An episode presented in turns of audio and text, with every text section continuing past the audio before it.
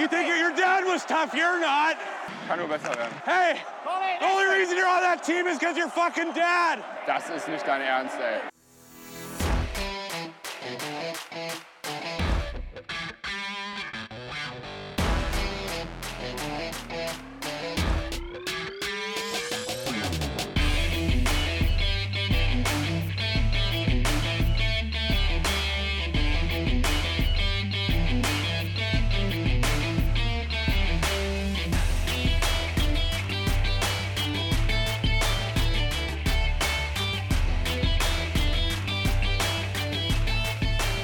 Es ist Sonntagabend, kurz nach halb zehn. Herzlich willkommen zur 56. Ausgabe von Trash Talk, dem DEG-Podcast. Guten Abend, André. Guten Abend, Milan. Guten Abend, liebe Zuhörer. Ja, äh, lang ist es her, dass du hier bei uns warst. Irgendwie die Arbeit hat uns immer dazwischen gefunkt. Ähm, Freitag war das Derby, das letzte, vorerst letzte für diese Saison. Und das hat die DEG zu Hause 3 zu 2 gewonnen. Ähm, du warst auch da. Wie war dein Eindruck vom Spiel? Ja, erstmal natürlich Bezug nehmen möchte ich darauf, was du gesagt hast, dass es das vorerst letzte Derby diese Saison war. Denn stand jetzt Sonntagabend die DEG siebter, die Haie achter. Die DEG mit einem anspruchsvollen Restprogramm. Es geht nur noch, ich glaube, vier, fünf Mal gegen Teams, die äh, unter der DEG in der Tabelle stehen, ansonsten nur noch über Teams, die darüber stehen. Ich habe es vorhin grob überschlagen. Es könnte tatsächlich sein, dass wir die Haie in den Pre-Playoffs wiedersehen. Wie ich das Spiel gesehen habe, vom Sitzplatz aus, wie immer dieses Jahr, da ist mir aber einmal mehr aufgefallen, ich gehöre nicht auf den Sitzplatz. Mich reißt es beim Eishockey einfach in zu schöner Regelmäßigkeit aus dem Stuhl. Die DEG hat ein gutes Spiel gemacht, hat einigermaßen verdient drei Punkte mitgenommen. Ich finde auch über den Saisonverlauf geht eine 2 zu 2 Derby-Bilanz einigermaßen klar. Das ist fair. Interessant fand ich, dass, die, äh, dass, dass im Laufe des Spiels die Überhand immer mal wieder gewechselt hat. Den besseren Start haben die Haie erwischt, dann waren, hatten wir wieder gute 20, 25 Minuten. Dann waren die Haie etwas besser, dann gab es merkwürdige Strafen in beide Richtungen und auch merkwürdige Nichtstrafen. Ich bin da dieses Jahr überhaupt nicht mit den, mit den Schiedsrichtern zufrieden. Das war in anderen Jahren schon mal besser. Und mit besser meine ich nicht, dass die DIG mehr Powerplay hätte oder nur Gegnerstrafen bekommen hätte, sondern ich war in früheren Jahren einfach, einfach angetaner von der Schiedsrichterleistung insgesamt. Aber es war, es war ein schönes, es war ein Derby, es war jetzt kein Derby, was in die Annalen eingehen wird als, als All-Time-Highlight, definitiv nicht. Aber es ist schön zu sehen, dass beide Teams auf einem ähnlichen Leistungsvermögen sind und sich dadurch wirklich spannende Spiele geben. Und man hat auch immer mal wieder im Dom gemerkt, dass es die Leute mitgenommen hat. Kleiner, kleiner äh, Wermutstropfen für mich, es gab kein salziges Popcorn. Das war beim letzten Derby anders, aber vielleicht war ich auch der Einzige, der das wollte. Deswegen möchte ich mich an der Stelle nicht zu sehr beschweren. Wie hast du denn das Spiel gesehen, Milan? Ich habe es stehend verfolgt ähm, von den Stehplätzen. Ähm, ich bin kein Freund von salzigem Popcorn, muss ich an der Stelle dazu sagen. Ähm, habe aber auch ehrlich gesagt noch nie Popcorn im Dome gegessen, sondern was ich sehr empfehlen kann, sind die Schokobrezeln, die es gibt. Die fand ich sehr lecker. Ähm, zurück zum Spiel. Ich habe das eigentlich ähnlich gesehen. Ich fand das erste Viertel so von den ersten Minuten abgesehen, sehr stark von der DEG. Ähm, war auch beeindruckt davon, wie man relativ unbeeindruckt wieder einmal einen Rückstand weggesteckt hat. Ähm, das gehört ja fast schon dazu zu einem DEG-Spiel, dass man mehr oder weniger früh im Spiel das 0 zu 1 kassiert. Ähm, ansonsten positiv gefallen hat mir ähm, das Powerplay. Ähm, natürlich in erster Linie wegen der zwei Tore, die man erzielt hat, aber auch, ähm, weil man zumindest versucht hat, den Abschluss zu suchen. Ob das äh, immer so von Erfolg gekrönt war, kann ich jetzt so, würde ich jetzt so nicht sagen, aber man hat zumindest versucht, das Ganze etwas ähm, zwingender zu gestalten, auch wenn ich nach wie vor finde, dass es für meinen Geschmack noch zu statisch und zu langsam ist und dass da mehr mhm. Dynamik und Bewegung reingehört, um die, die Penalty-Killing-Formationen des Gegners mehr auseinanderzuziehen. Das ist so meine Meinung. Ansonsten finde ich unterm Strich verdienter Sieg der DEG, geht so in Ordnung. Und auch was du gesagt hast zur Derby-Bilanz dieses Jahr. Zwei auf beiden Seiten, das ist schon okay. Das geht so in Ordnung. Ja, jetzt hatten wir dann heute das Spiel in Straubing, was natürlich wenig überraschend anspruchsvoll war, wo wir nur einen Punkt mitgenommen haben. Ein Punkt, der aber in Ordnung geht, weil für mich Straubing eigentlich eines der Teams für mich des Jahres ist. Also die stehen im Moment auf dem vierten Platz. 73 Punkte, haben fünf Vorsprung vor Bremerhaven, vier Vorsprung vor Wolfsburg und ganze sieben Vorsprung vor der DEG. Und ich glaube, diese sieben Punkte Unterschied hat man heute wohl gesehen. Oder Milan? Ich weiß nicht, ob man die so unbedingt gesehen hat. Also, ja, der Sieg geht schon in Ordnung, durchaus. Ich fand aber auch, dass der eine Punkt für die DEG durchaus in Ordnung geht. Ähm, klar, Straubing hat eine, eine, in sich eigentlich recht gefestigte Mannschaft. Da ist der Stamm seit einigen Jahren schon zusammen. Der Trainer ist schon länger da. Das System greift gut, da greift eine Rat ins andere. Es funktioniert sehr gut und das merkt man halt auch, dass es so eingespielt ist. Ähm, haben an der einen oder anderen Stelle durchaus mehr Qualität oder auf der einen oder anderen Position durchaus mehr Qualität im Kader, als wir das haben. Ähm,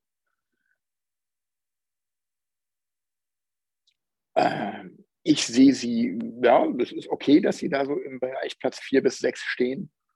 Ähm, ich sehe sie aber nicht so deutlich vorne verglichen mit der DG, wie du das siehst. Also ich, ich finde, das waren relativ enge Spiele hier dieses Jahr bisher und ähm, ähm, ja, vielleicht ein bisschen vorne, aber nicht so deutlich, wie du das siehst. Ärgerlicher ist halt, dass, dass wir uns mehr oder weniger selbst geschlagen haben. Ähm, ich fand ähm, das eine, ja, zwei Tore haben wir uns quasi selber reingelegt. Das mhm. äh, 1-0 ja. und auch den, den Game Winner. Ja, ähm, da musste ich dran denken, wie Toni Kroos damals, ich glaube, gegen Schweden bei der Fußball-EM 2016 war das, meine ich, ein Tor selber geschossen hat und einen Rückpass so gespielt hat, dass die Schweden daraus ein Tor machen konnten. Daraus äh, hat sein Bruder dann den Tweet gemacht. Stark, Toni Kroos, ein Tor selber gemacht, eins vorbereitet und das trifft heute auch auf Viktor Svensson zu. Milan. Ja, das ist so. Und wir begrüßen auch jetzt gleich den Daniel in unserer Runde, der noch den Weg hierher gefunden hat. Hallo Daniel.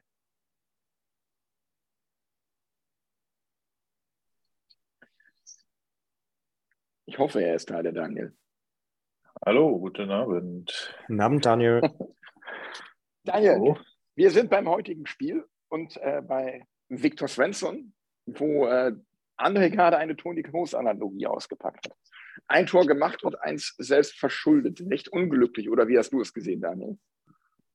Äh, ja, äh, guten Abend zusammen und äh, ja, ganz genau so. Äh, kann man ja nicht anders zusammenfassen. Ne? Hat eigentlich grundsätzlich, finde ich, ein ganz gutes Spiel gemacht, aber dieser Pass natürlich in der Overtime, vor allem in Richtung der blauen Linie, Offensivzone bei 3 gegen 3 immer sehr, sehr gefährlich. Da muss schon 100% sitzen und das sah sie halt nicht und von daher darf er sich den auf die Karte schreiben, ja. Aber da muss man, das also sowohl das 1-0 als auch der Treffer zum 3-2 für mich waren das zwei Szenen, wo man dann so ein bisschen die Nuancen gesehen hat, wo Straubing besser ist als wir, weil diese Situation, sowohl das 1-0 als auch ähm, das 3-2, diese, diese Chancen musst du dann als Angreifer aber auch erstmal so eiskalt verwerten.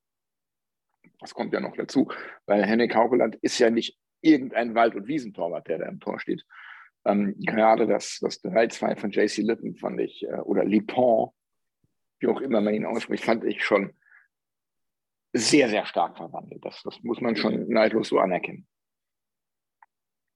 Ja, das, das stimmt schon. Also das, das 3-2, das war einfach, ich meine, man hat es ja in der Zeitlupe spätestens gesehen, der schweißt das Ding da in den Knick mit dem Handgelenk. Ja, was willst du da machen? Ähm, aber also grundsätzlich ist es, ist es bei Hokeland ja glücklicherweise so, dass er selten dumme Treffer kassiert. Wenn mal einer im körpernahen Bereich durchgeht, wurde ihm meistens die Sicht genommen. Wenn einer glatt durchgeht, dann kannst du davon ausgehen, dass er irgendwo in die Seitentasche fliegt. Also ähm, ist für mich einer, einer der Spieler der Saison. Äh, neben jemandem, den wir hier schon ein wenig kritisiert haben äh, in vergangenen Folgen. Aber dazu später mehr. Ansonsten ein, einen Punkt aus Schraubing mitnehmen, für jetzt aus dem Wochenende Milan finde ich völlig in Ordnung in Summe. Finde ich auch völlig okay. Ich hatte am Freitag ein ziemlich mieses Gefühl vor dem Derby. Ähm, die einzige Hoffnung, die ich hatte, war, dass die Haie unter der Woche halt gespielt haben und wir nicht. Dass wir ein bisschen ausgenuter waren. Von daher, vier Punkte bin ich absolut fein mit, ist okay.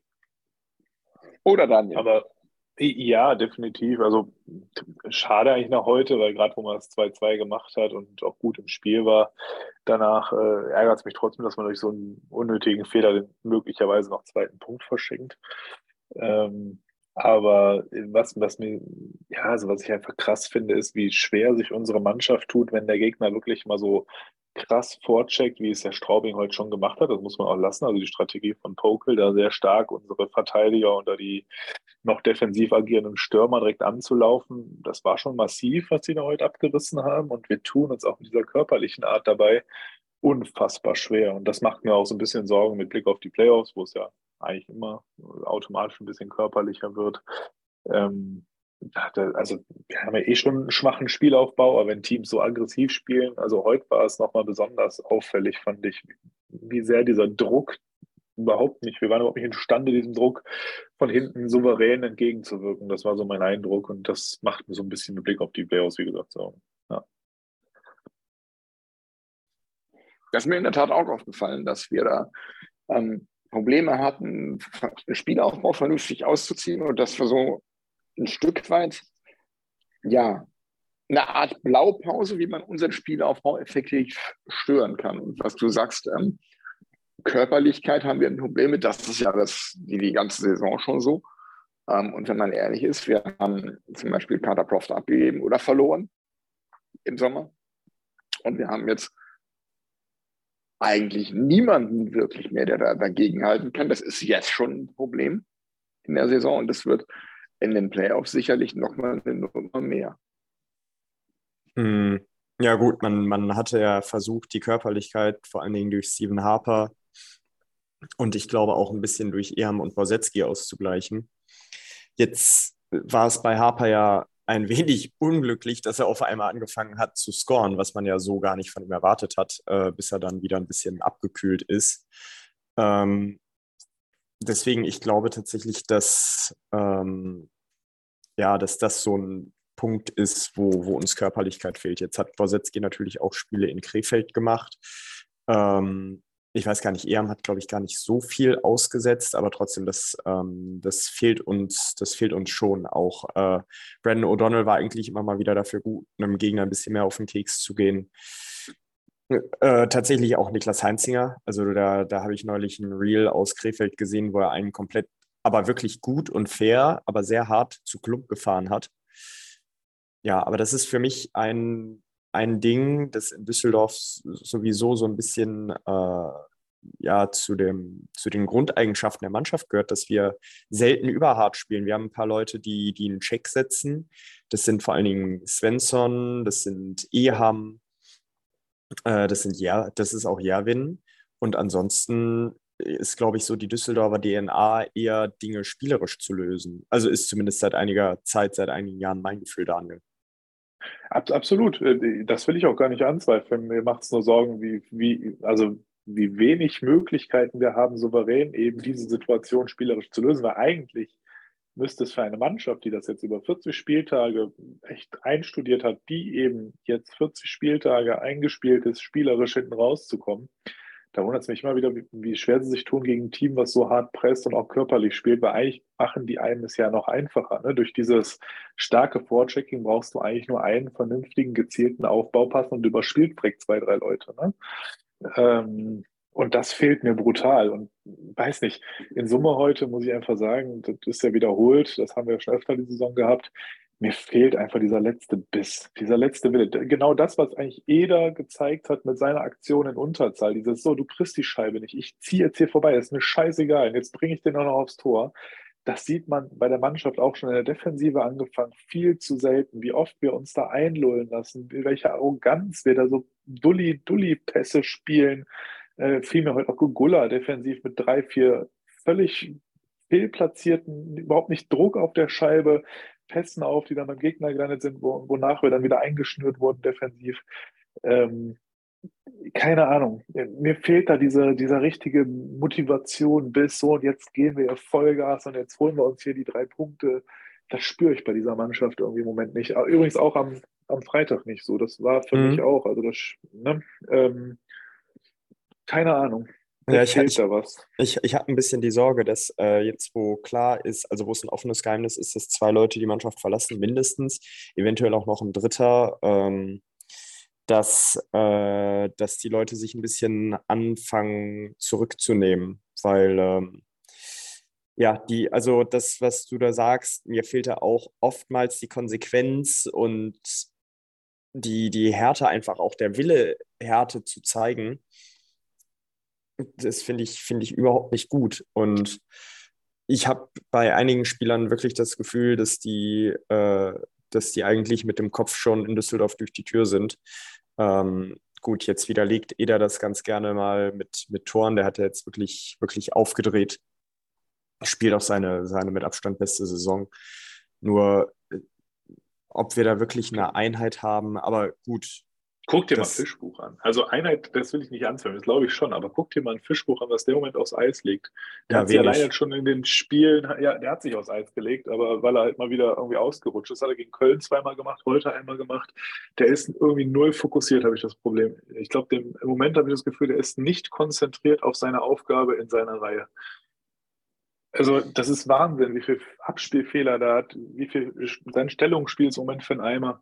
Keine Ahnung. Ich weiß nicht, was den im Moment reitet, aber gut, für McAuley kannst du auch direkt mit dazu packen. Der ist im Moment auch ein Schatten seiner selbst. Mhm. Ähm, keine Ahnung. Ich glaube, es liegt nicht an der Chemie in der Mannschaft. Die, glaube ich, ist wirklich top intakt, aber es leckt und das ist ja auch das, was wir auch kritisiert hatten in dieser Phase, als es so negativ lief, ne? Mhm. Ähm, wo schon viele und wir auch durchaus äh, gesagt haben, vielleicht tut ein Impuls gut. Da war ja eigentlich nichts anderes. Ne? Es fehlte so dieses Gefühl, da ist Leben in der Mannschaft. Mhm.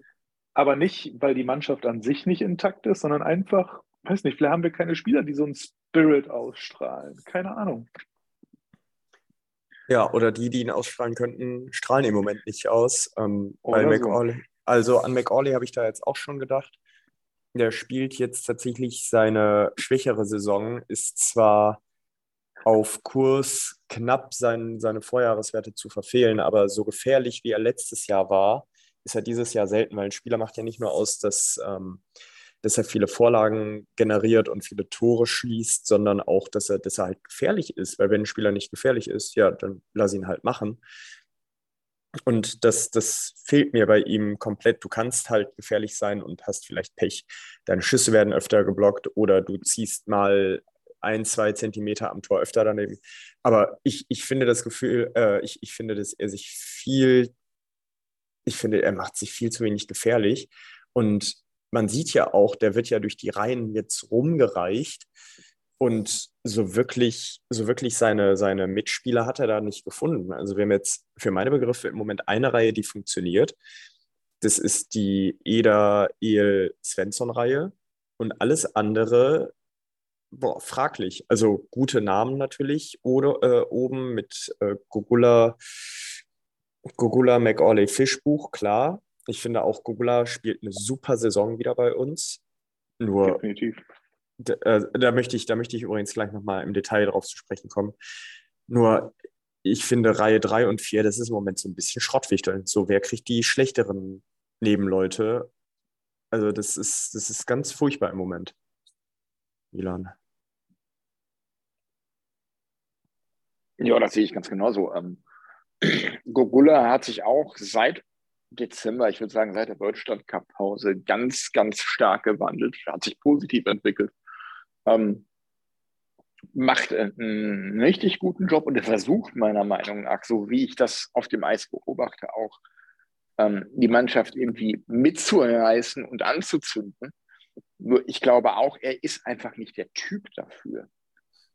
Dass das wirkt irgendwie, wie soll ich sagen, nicht so richtig authentisch, dass das. Er ist, ja, er ist, für, mich, er ist für mich der klassische Assistant Captain. Ganz klar. Ja. Sagt auch mal was, gibt auch mal Ratschläge, führt auch. Mhm, wobei ich auch finde, dass er als Spieler wirklich toll vorausgeht. Blockt Schüsse, übernimmt Verantwortung, ist für mich eine hochprofessionelle, tolle Einstellung, die er an den Tag legt und ist im Moment einer unserer besten Scorer, wenn nicht der beste Scorer mit jetzt Stand heute 32 Punkten, ist damit übrigens besser als in seinen letzten beiden Saisons schon und auf Kurs auch eigentlich besser in, als in allen drei München-Saisons zu sein. Also ich bin mit ihm sehr zufrieden die Kritik, die wir ihm haben angedeihen lassen zu Beginn der Saison, hat er komplett vergessen gemacht. Und ich schaue ihm im Moment gerne beim Spielen zu, weil er auch wenige schlechte oder unglückliche Entscheidungen trifft. Für mich ist er im Moment einer unserer wichtigsten Spieler, Milan. Ja, dann würde ich so zustimmen. Ähm, ich finde, wenn, wenn er dann versucht, da irgendwie ein bisschen Emotionen zu wecken oder, oder die Mannschaft äh, mitzureißen. Ich finde, dass das wirkt irgendwie befremdlich. Mir fällt kein besseres Wort ein. Irgendwie. Ähm, ähm, ja, so nach dem ja, Motto, ich, ich mache es jetzt, weil ich muss ja irgendwie, ne? Genau, irgendwer muss es ja machen. Ja, ja. Ähm, das, das, das hätte genauso befremdlich gewirkt, wenn früher ein Fabian Brenzmann das versucht hätte. Das hätte auch keiner geglaubt. Ja, uns fehlt wer, dieses Jahr generell so, so ein bisschen Emotion irgendwie. Ne? Wenn ich auch, wo wir gerade über Assistenzkapitän und Kapitän reden, ich meine, Bartha ist ja nicht nur ein Schatten seiner selbst diese Saison, zu dem, was er noch letztes Jahr und davor die Jahre gezeigt hat, aber auch seine Emotionalität an der Bande und auch auf dem Eis, die ist gefühlt um 80 Prozent zurückgefahren. Ne? Was hat der nicht auch auf dem Eis manchmal rumgemault, auch Richtung Schiedsrichter mit den Gegnern? Äh, generell nochmal einen Schläger gegen die Bande gehauen beim Wegfahren und keine Ahnung, also richtig Emotionen, die auch sich natürlich auch durchaus als Push übertragen.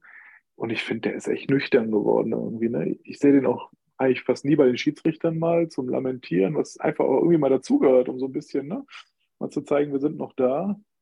Irgendwie, wir, wir ergeben uns so ein bisschen, habe ich das Gefühl, manchmal in den Spielen. Also auch tatsächlich auch, was Schiedsrichterentscheidungen angeht. Aber will ich jetzt gar nicht jetzt in die Ecke gehen, aber ihr wisst vielleicht, was ich meine. So einfach, man nimmt einfach irgendwie so alles hin, was so kommt. Ja.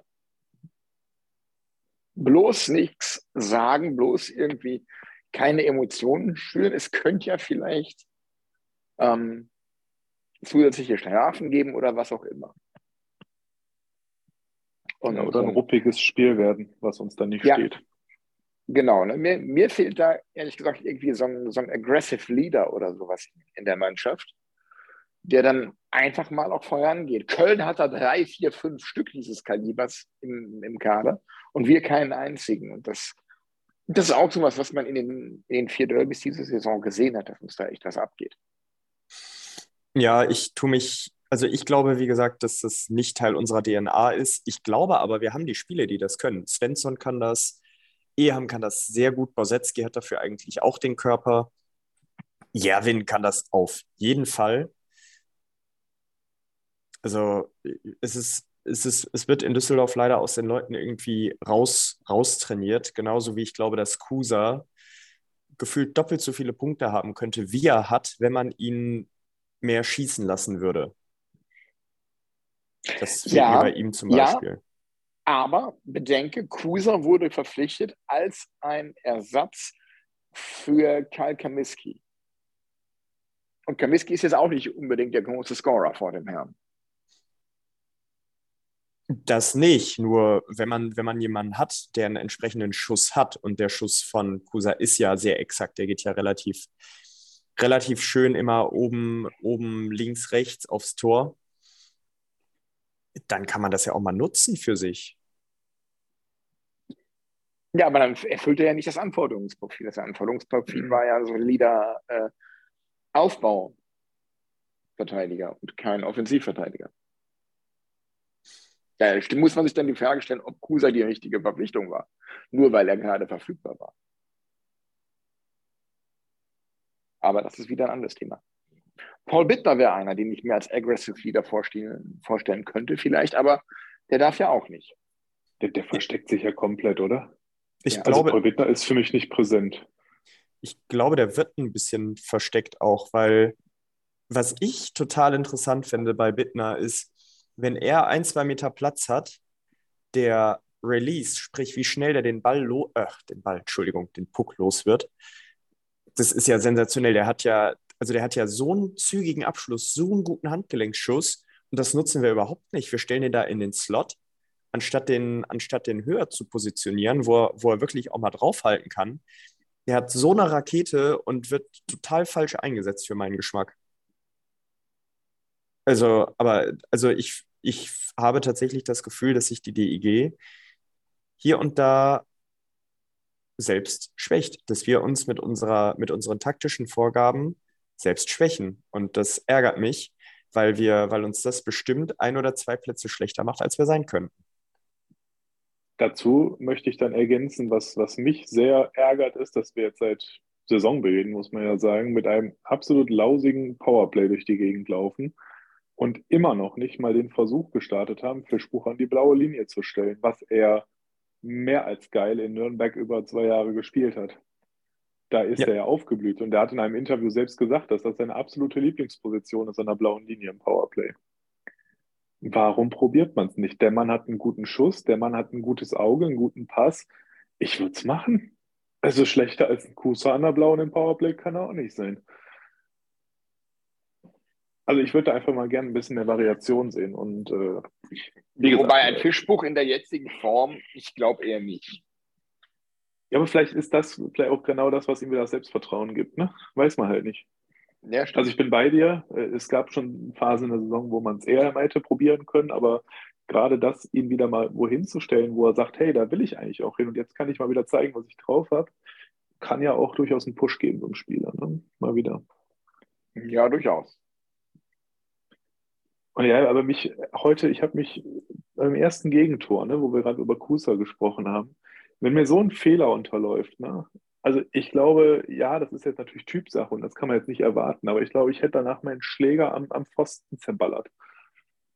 Ich wäre so, so sauer. Wie, so wie Hauke Land sich nach dem 3-2 aufgeregt hat heute. Ja, ja, kann ich verstehen. Er hat seine Leute angepisst, warum die so eine Scheiße da vorne spielen. Kann man ja auch verstehen.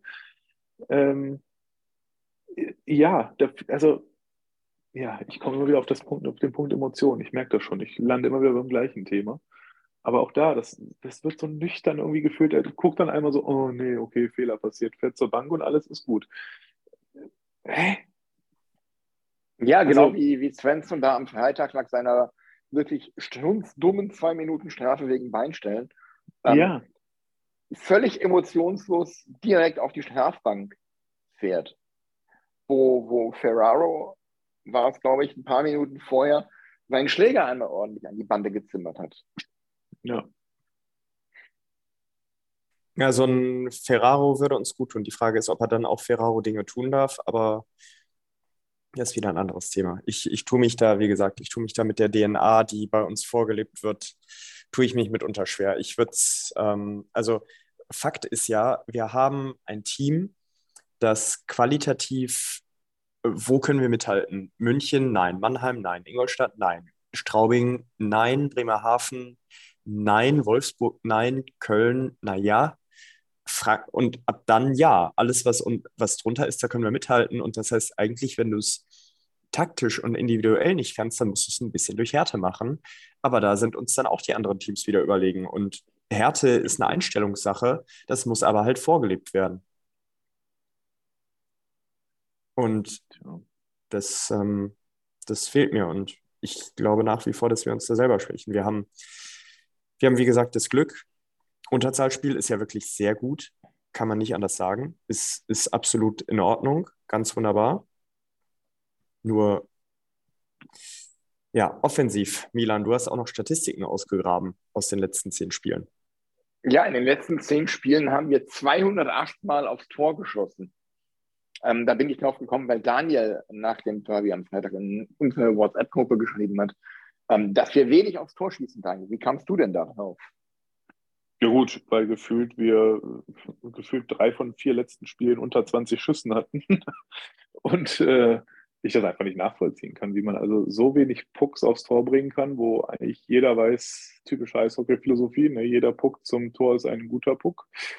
Ähm, ich finde es einfach krass. Also wir sind in so einer entscheidenden Saisonphase und bringen offensiv nichts zustande und finde ich, haben dafür noch einen erstaunlichen, aber auch in meinen Augen weiterhin sehr glücklichen Output. Für mich war auch der Derby-Sieg am Freitag nicht verdient. Könnt ihr mir sagen, was ihr wollt? Äh, ich weiß, sehen viele anders. Für mich war es ein unverdienter Derby-Sieg. Ich weiß bis heute nicht, wie wir den einfahren konnten.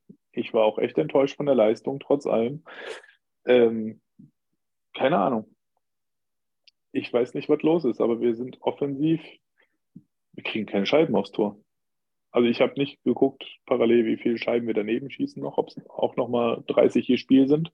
Aber so fühlt sich das nicht an. Ich gucke das mal eben nach. Äh, diskutiert ihr gerne einmal weiter. Ich filter das mal eben raus hier. Ja, für mich, also ich war tatsächlich am Freitag ganz angetan davon, dass wir dann im Powerplay auch mal angefangen haben, Leute über den Haufen zu schießen, weil also da, auch da sind wir zu soft, wo wir früher, wo früher ein Peter Retschak oder vor allen Dingen Andy Hetland, wenn da sich einer einen Schuss geschmissen hat, ja gut, dann zerballern wir dir halt die Beine. Dann, dann ist das gerade dein Problem. Und dann überlegen sich die Leute das zweimal, ob sie sich in den Schuss werfen. Aber bei uns kannst du dich da bequem hinlegen, ausruhen, Kissen unter den Kopf legen, schießt schon keiner. Und das, das fehlt mir auch. Und ich finde es gut, dass wir das am Freitag endlich mal gemacht haben und dass wir dann auch konsequent weitergespielt haben. Für meine Begriffe war das übrigens dann eine faktische 3 auf 5 Situation, die wir eigentlich hätten nutzen müssen.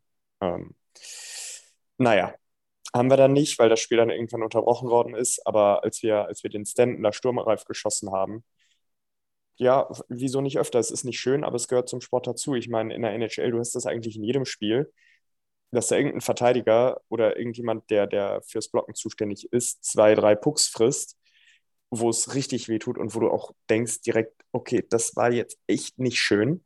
Und aber die, ich habe das Gefühl, diese Gefahr haben die Gegner bei uns seltenst, Daniel. Äh, ja, definitiv. Ähm, ja, also keine Frage. Das war mal schön, dass wieder mehr Schüsse kamen, aber trotzdem auch overall, auch bis heute, ich weiß nicht, wie wir es geschafft haben, gegen Köln die zwei Powerplay-Tore zu erzielen. Das waren jetzt auch beide diese Powerplays, wo die Tore gefallen sind, waren beides eigentlich keine guten Powerplays bis zu diesem Zeitpunkt. Also wie gesagt, trotz allem, ja, da waren ein paar wenige lichte Momente, aber overall stimmt mich im Moment das Gesamtspiel wieder nicht so. Also, weiß ich nicht, mir fehlt der Moment wieder irgendwas. Also, ja, ich bin wieder, es ist, ich komme schon wieder zu den Emotionen. Ähm, ja.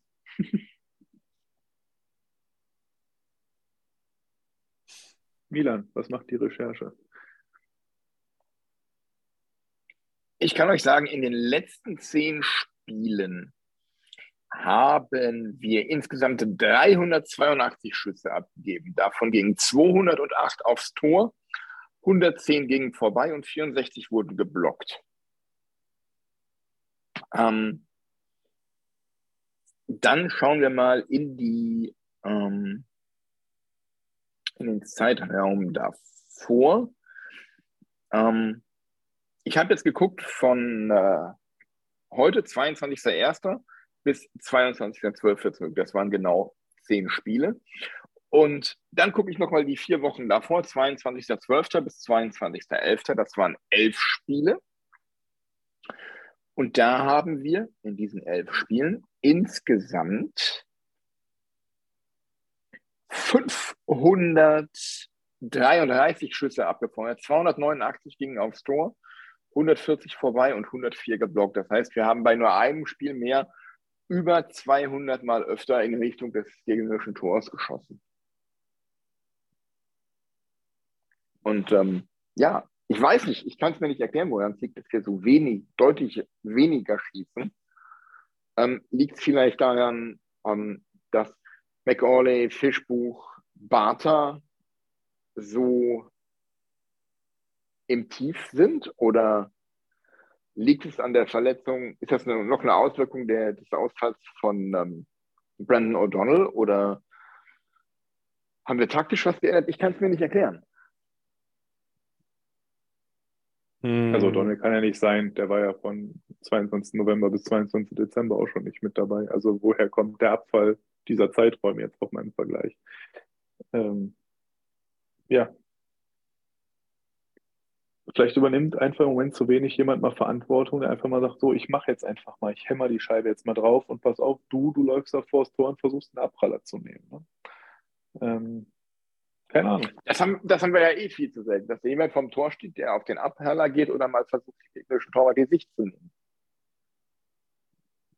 Wir versuchen ja eher immer irgendwie spielerisch in den Slot zu kommen und da dann unseren Spieler im, im Slot, der aber auch nicht direkt vor dem Torwart steht, in eine Schussposition zu bringen. Wobei dann da der letzte Pass dann oft falsch kommt und zu oft auf die Rückhand geht. Dass da gar nicht die Möglichkeit besteht, irgendwie mal ähm, die Direktabnahme nicht im Tor zu bringen. Ja, das finde ich auch tatsächlich nach wie vor. Da habe ich mich auch am Freitag wieder ein paar Mal drüber geärgert und auch in den letzten, äh, in den letzten Wochen ein paar Mal öfter schon.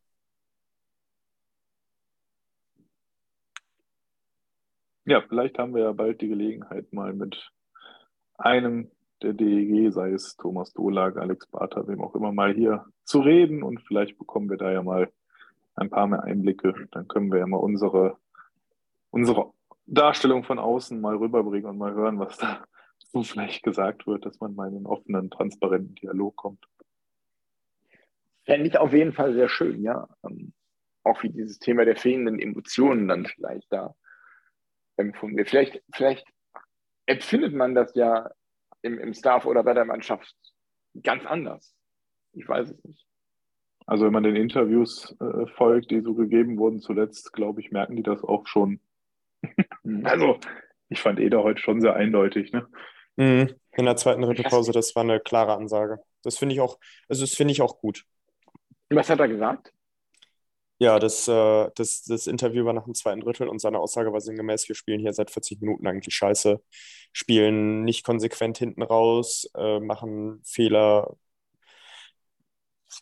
ja, das war, das war genau die richtige Ansage. Und sowas, sowas stelle ich mir tatsächlich auch vor von einem eventuell zukünftigen Führungsspieler, auch wenn er diese Rolle wohl nicht mehr bei uns dann haben wird, äh, sondern etwas weiter nördlich. Aber ja, so, so ist es. Und ich kann mir vorstellen, dass das viele Leute frustriert, wie es, im Moment läuft, dass auch viele Spieler von sich selber überhaupt nicht angetan sind. Ich meine, Bartha bleibt schrecklichst unter seinen Möglichkeiten. Harper spielt, glaube ich, jetzt das Niveau, was er kann. Mm, aber also wenn ich mir, wenn ich mir die Statistiken von Bartha angucke, das ist seine schlechteste Saison, seitdem er 2016 zur DEG gekommen ist. Da hat er 12 Punkte gemacht, hat jetzt in 42 Spielen 10 Punkte. Ja, ich, ich könnte mir vorstellen, dass er, dass er, dass er vielleicht nochmal so eine schwierige Saison braucht, um dann nochmal in Tritt zu kommen. Aber ja, es läuft, es läuft vieles nicht gut, aber, und da schließe ich jetzt einen kleinen Kreis, ich komme immer wieder zu, dem, zu der Erkenntnis zurück, im Eishockey ist der Torwart die wichtigste Position und es ist sehr gut, dass wir dieses Jahr nicht mit zwei jungen deutschen Torhütern ins Rennen gehen, sondern mit einem Haukeland. Das Haukeland ist der Grund, weswegen wir Playoffs spielen, wenn wir Playoffs spielen dieses Jahr. Das ist also das ist, also liebe Zuhörer, wenn ich bisher viel erzählt habe, das ist die Kernaussage, die ihr heute von mir mitnehmen dürft. Daniel. Ja, der ist natürlich nichts hinzuzufügen. Ähm, auch ansonsten teile ich das, was du gerade nochmal zusammengefasst hast. Äh, Harper, ich weiß nicht, was da los ist. Also äh, startet so furios und jetzt ist er ein Schatten seiner selbst, schleicht dann nur noch übers Eis, ab und zu setzt er sich mal ein bisschen ein, dann aber sobald er mal auch nur ansatzweise ein bisschen böse berührt wird, dann guckt er direkt einmal grimmig zum Schiedsrichter, schüttelt den Kopf und eiert nur noch übers Eis. Also gefällt mir überhaupt nicht von der Körpersprache und allem. Und ich hoffe, dass die DEG nicht in dieser Hochphase mit ihm hektisch verlängert hat, nach dem Motto, nicht, dass uns hier ein Topstar flöten geht. Ähm, weil ganz ehrlich, den will ich nächstes Jahr nicht mehr im DEG-Trikot sehen, so leid es mir tut. Ähm, Brauche ich nicht so einen Saisonarbeiter. Ich will jemanden, der da zumindest mal einen Großteil der Spiele durchzieht und eine konstante Leistung bringt. Ähm, ja, und Barter tut mir einfach nur leid, der Mann. Ich weiß nicht, er erinnert mich ja wirklich an sein erstes Jahr, wie du gerade sagtest. Und meine, da gab es ja wohl Differenzen auch mit dem Trainer. Jetzt mal ehrlich, so wie wir auch immer wieder auf dieses Thema Emotionen, Mannschaft und irgendwas stimmt nicht. Wer weiß, vielleicht kommen auch einfach Barter und Hansson nicht so aus oder es gab Meinungsverschiedenheiten. Möglich. Vielleicht möchte Barter, vielleicht möchte Barter ja auch gern emotionaler spielen und ähm, Hansson sagt nein. Hansson sagt nein. Hanson says no. Ne, keine Genau Ahnung. Also, ich will auch Gottes Willen auch keine negativen Gerüchte streuen. Ich bin, freue mich, wie gesagt, ich gehe eigentlich davon aus, dass alles gut ist in der Kabine, aber man muss einfach mal so ein paar Szenarien nachdenken, weil ich kann mir einfach nicht vorstellen, dass ein Barter leistungstechnisch jetzt vom einen aufs andere Jahr so einbricht. Dafür bringt er eigentlich so viel Qualität mit. Mhm. Ja, Also wäre ein brutaler Leistungsabfall. Das ist, also ich bin da, ich bin da auch immer wieder überrascht, wie schwer er sich im Moment mit dem Eishockeyspielen tut. Was ich, was ich echt schade finde, weil ich, weil ich gut finde, welche Entwicklung er auch bei uns genommen hat, vom, vom schwierigen Top-Neuzugang hin zum Anführer, Leistungsträger, Kapitän. Das ist, ja, aber Daniel, du hattest noch was, du hattest, du wolltest. Nee, ja, ich wollte nur ergänzen bei Barter, weil es fängt ja bei ihm nicht nur damit an, dass er im Moment nicht so aufs Scoreboard kommt und sowas natürlich bei ihm auch auffällig ist, dass seine Schüsse, die er sonst immer gefühlt in jedem Spiel drei, vier Mal gemacht hat, jetzt einmal alle vier Spiele macht äh, und der dann meist sehr schwach. Ähm, es geht ja auch schon bei den Kleinigkeiten, ne? die, die Laufwege, die er im Moment macht, die Pässe, die er spielt, da ist ja Kraut und Rüben teilweise. Du fragst dich, was ist mit dem los? Also einfach, es macht einem Sorgen um den Mann, um seine Karriere, weil eigentlich wünsche ich keinem Spieler, der so verdient ist wie ein Alex Barter, der wirklich für die DEG sich die letzten Jahre geopfert hat und getan hat und gemacht hat, äh, dass so eine Karriere endet. Also auf der einen Seite hofft man, dass er vielleicht dann nochmal ein Jahr dranhängt und nächstes Jahr nochmal zeigen kann, dass doch noch mehr steckt. Auf der anderen Seite, wenn es dann doch am Alter liegen sollte, kann man sich das auch nicht noch ein Jahr antun. Ne? Und das tut mir einfach leid. Ja, das, das stimmt. Das, ähm, ja, das, ja, genau. Das, das kann einem echt nur leid tun.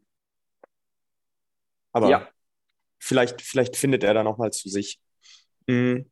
Apropos finden. Jetzt hat uns am Wochenende einer gefehlt, nämlich ein Zitterbart. Und da gibt es ein Gerücht. Ich glaube, Daniel, du hattest, zuerst, äh, hattest es zuerst geteilt. Deswegen würde ich dir auch die Benennung des Gerüchts überlassen. Achso, ja. Nee, ich war, ich war's, Oh, glaube ich, oder? Entschuldigung, Milan, habe ich dir Unrecht getan. Aber ich hatte es in den Kontext mit Daniel gebracht. Ähm, Daniel Zitterbart steht wohl, so munkelt man vor einem Wechsel nach Ingolstadt. Aber er heißt Luca, nicht Daniel. Ja, Luca Zitterbart. Daniel, Entschuldigung. Der Daniel Zitterbart. Ja, nee, genau. Äh, ist so. Soll wohl nach Ingolstadt wechseln. Ähm, ja, ähm, wir, wir hatten ja schon mal kurz drüber geschrieben in unserer Gruppe zu Saisonbeginn, hätte ich gesagt, ja, sollen sie mal Spaß mit haben. Mittlerweile hat sich, finde ich, extrem gesteigert in diesem Jahr. Irgendwie gefühlt, der Deutschland Cup hat ihm echt gut getan. Ähm, so sehr ich auch die Nominierung zum Deutschland Cup nicht verstehen konnte auf Basis der Leistung zu Saisonbeginn, kann ich sie jetzt nachvollziehen mittlerweile. Und deswegen fände ich es jetzt tatsächlich sehr, sehr schade. Genau. Und er ist übrigens auch einer, der ein bisschen härter spielen kann, auch wenn ihn und uns das in den letzten Jahren gerne mal in äh, Verlegenheiten gebracht hat. Ich erinnere mich an eine, ich weiß gar nicht, ich glaube, es war Ingolstadt, Matt er sich Bowley. mit einem der Spieler hatte von Ingolstadt und das ging so lange, bis der Schiedsrichter zu den beiden geschaut hat und genau in dem Moment hat halt Zitterbart nochmal zugelangt und wurde dann rausgestellt.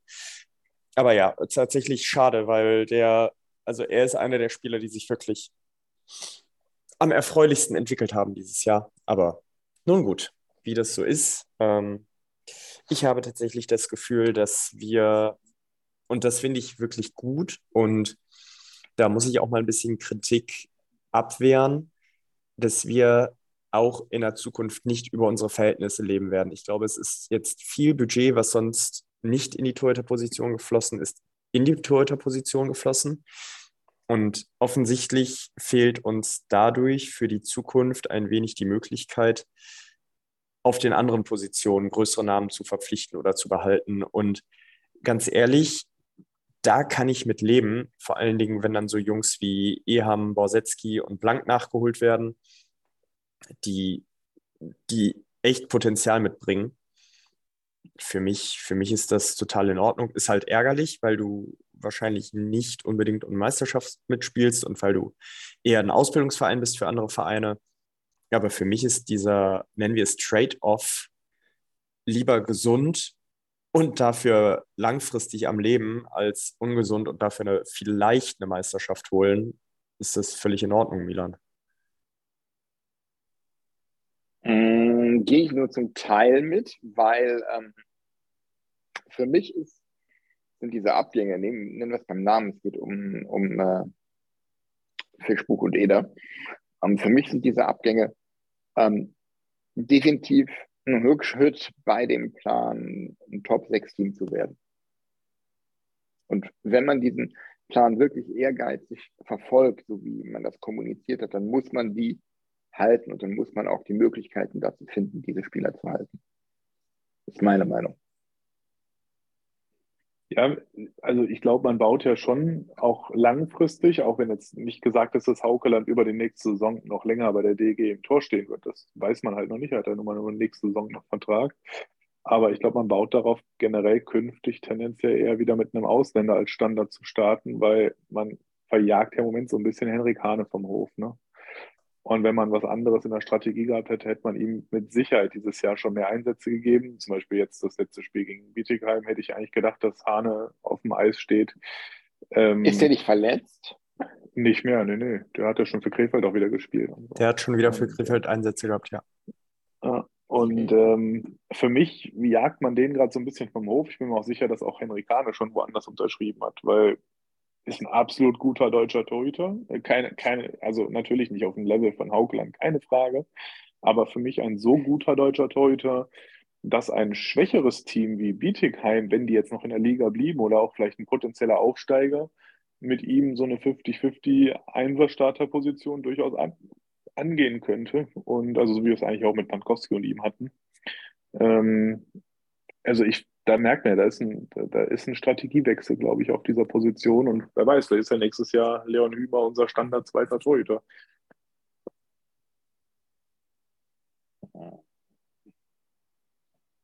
Warum nicht? Also es wäre schade, ja, weil wir haben viel, wir haben ihm viele Einsätze gegeben und ich glaube, er konnte sich auch in Düsseldorf gut entwickeln. Und ja, ich bin da bei dir, Daniel. Der ist, also ist bestimmt ein sehr guter 1B-Torwart, hat uns ja auch schon Spiele gewonnen in den letzten Jahren, was, was ja auch nicht immer ganz einfach war. Deswegen es wäre schade, wenn er gehen würde. Ich, ich weiß ehrlich gesagt nicht, welches Leistungsvermögen, welches Potenzial Leon Hümer hat. Sehen wir dann. Und ja, Haukeland sehe ich tatsächlich tendenziell in Berlin, wenn man sich dazu dort entscheidet, ähm, oder was heißt in Berlin, aber bei einem der, der deutschen Top-Adressen. oder in Schweden oder in Nordamerika vielleicht sogar. Oder in der Schweiz. Ja, Schweiz hätte ich auch gesagt, tatsächlich. Wie sieht es denn? Wie lange hat Niederberger Vertrag in München unterschrieben? Zwei oder drei Jahre? Äh, ich bin gerade ne? ich, ich bin gerade auf einer namhaften Seite. Ich kann dir das in wenigen Sekunden sagen. Ich meine, für drei. Na gut, dann müssen wir noch ein Jahr überbrücken, weil ich glaube immer noch, dass Niederberger nochmal nach Düsseldorf zurückkommt. Niederberger hat nur noch diese Saison Vertrag. Ein ja. Jahr, der hat länger als, ah, der hat länger als ein Jahr unterschrieben. Das ist, das ist zumindest die Information auf Elite Prospects. Ja, Jetzt habe ich es doch gesagt. Glaube ich nicht. Glaube es nämlich auch nicht. Ich, ich finde das mal raus. Diskutiert ihr mal weiter. Ich google das schon. Moment.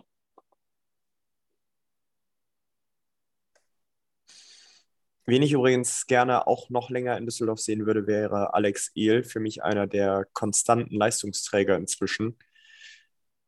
Also das Einzige, was mir bei Alex Ehl fehlt, und da kann er wenig zu und auch wenig dran ändern, ist Größe und Reichweite. Aber das, was er hat an Körper und das, was er hat an Können, setzt er wirklich super ein.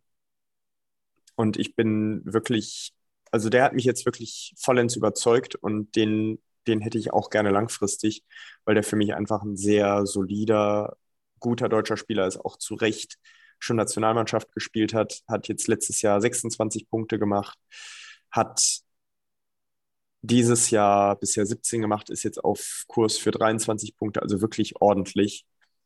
Würde ich, würde ich gerne behalten, vor allen Dingen, weil er auch Geschwindigkeit und Spielwitz mitbringt.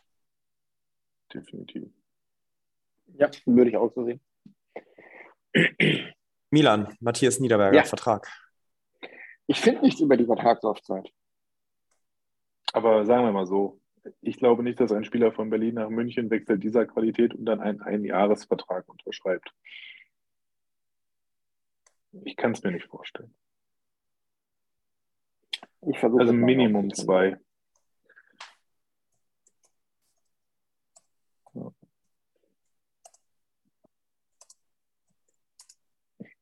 Schön war übrigens auch das Interview heute von Daniel Weiß nach dem Spiel, nur mal ganz kurz, passt jetzt gerade nicht ins Thema, aber ähm, wurde ich gerade nochmal daran erinnert, als er das Wort Augenkrebs nutzte über die Situation bei Bietigheim.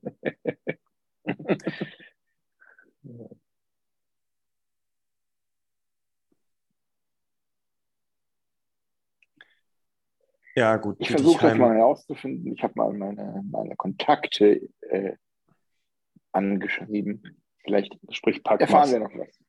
Nein, in der Tat nicht. ja, ich, ich, ähm, ich finde es schade, dass Bietigheim sehr sicher runtergehen wird. Hm. Ich, ja, ich finde es auch äh, schade, dass Augsburg sehr sicher runtergehen wird. Ich habe im Moment nicht die Fantasie, wie, ähm, wie Berlin noch durch Augsburg aufgeholt werden soll und ich habe auch nicht die Fantasie, wie irgendjemand anders als Kassel die zweite Liga gewinnt und die haben sich ja, die haben sich ja schon gemeldet, dass sie in die DEL aufsteigen wollen und da die DEL auf jeden Fall auf 14 Teams runtergestockt werden soll, heißt das, und damit müssen wir uns langsam anfreunden mit dem Gedanken, dass Augsburg absteigen wird. Ja, definitiv. Aber gut für die DEG, also ist mal rein aus sportlicher oder Fahrzeitensicht. Schließlich geht eine 500 und eine 400 oder zwei 500 und zwei 400 Kilometer Auswärtsfahrten weg und eine 200 knappe Kilometer Auswärtsfahrt kommt hinzu. Äh, könnte schlimmer sein, ne?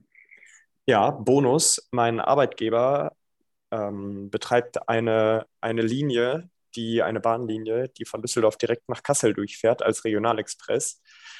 Ja, das werde ich dann eventuell nächstes Jahr mal nutzen. Trash Talk Sonderzug. Sehr gut. Also, ihr habt es gehört, der andere plant den Sonderzug nach Kassel. Mm.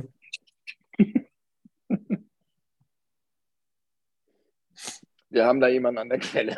Fanprojekt, wenn ihr, ihr wisst, wie ihr uns erreichen könnt. Ja. Ähm, ich finde es schade, dass Augsburg wohl auch mit untergeht. Vorbehaltlich natürlich ähm, des weiteren Saisonverlaufs in der DL2. Das, auch wenn Kassel da die ganze Liga kurz und klein schließt, ähm, besteht ja trotzdem noch immer irgendwie die Möglichkeit, dass wir ähm, es erleben, dass Kassel. Krefeld wiedersehen. Ja, Krefeld oder Wobei, nein, Krefeld kann doch gar nicht aufsteigen. Es kann doch nur Kassel oder Dresden. Nee, und Krefeld. Krefeld hat auch Krefeld beantragt. Ja, ja, die wollen ja, direkt wieder aufsteigen eigentlich. Kassel, Dresden, Krefeld. Ja, ich, ich wollte auf jeden Fall darauf hinauskommen. Selbst dass, wenn, wenn Kassel gerade die Liga kurz und klein schießt, kann es ja durchaus sein, dass sie in den Playoffs irgendwie stolpern. Kassel einfach 23 Punkte Vorsprung auf den zweiten. Das ist ohne Witz, die spielen DL2 gerade auf Amateur. Das ja, Punkteschnitt oder Punktequotient von 2,51. Ich weiß nicht, die Kasse Huskies ein Cheatcode oder ein Troll-Account? Ich weiß es nicht. Troll-Account.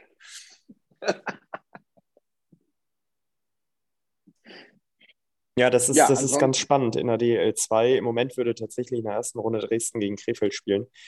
Und je nachdem, wie bei uns die Playoffs laufen, werde ich mir das auch, glaube ich, mal in Krefeld angucken. Einfach, einfach schön mit dem DEG-Trikot hinkommen, fragen, ob man schon den Spielplan für das nächste Jahr kennt, wann sie denn in Düsseldorf spielen. Ja, und dann mit einem blauen Auge aus Krefeld rausgehen. Milan, du hattest angesetzt. Ähm, ja, ich weiß aber gar nicht mehr, worauf ich hinaus wollte. Ja, wollen wir über äh, die Causa Gofmann nochmal sprechen oder ist das inzwischen schon ausgelutscht? Weil wir vorhin auch kurz bei den Schiedsrichtern waren, aber du sagst, du bist die Saison nicht wirklich zufrieden, was ich nachvollziehen kann.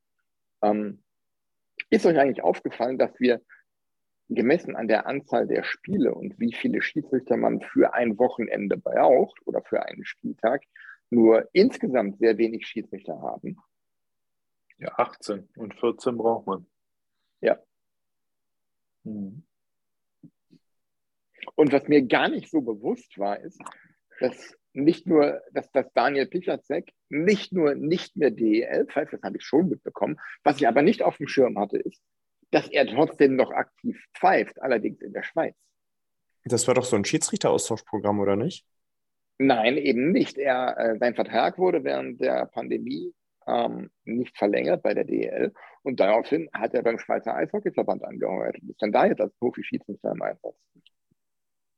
Und als Schiedsrichterbeobachter. Ein bisschen mehr. Ja, ein paar Wahrscheinlich, ja. Ja, kurzer Weg zum äh, ähm, ja, Kettkäse oder so. Ähm, ja, Hofmann. Ja, Ähm. das reimt sich auf. Ich, also, als ich die Videos, als ich die, als ich die Videos gesehen habe, äh, die Ausschnitte davon, mir ist ja komplett die Spu Spucke weggeblieben. In einem, in einem Also- wirklich vorentscheidenden Spiel, Das Spiel in Berlin meinst du jetzt, ne?